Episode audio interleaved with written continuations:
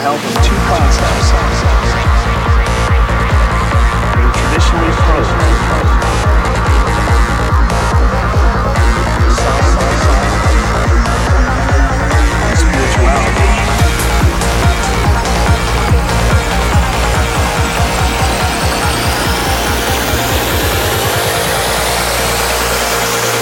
humbly reintroduce psychedelics.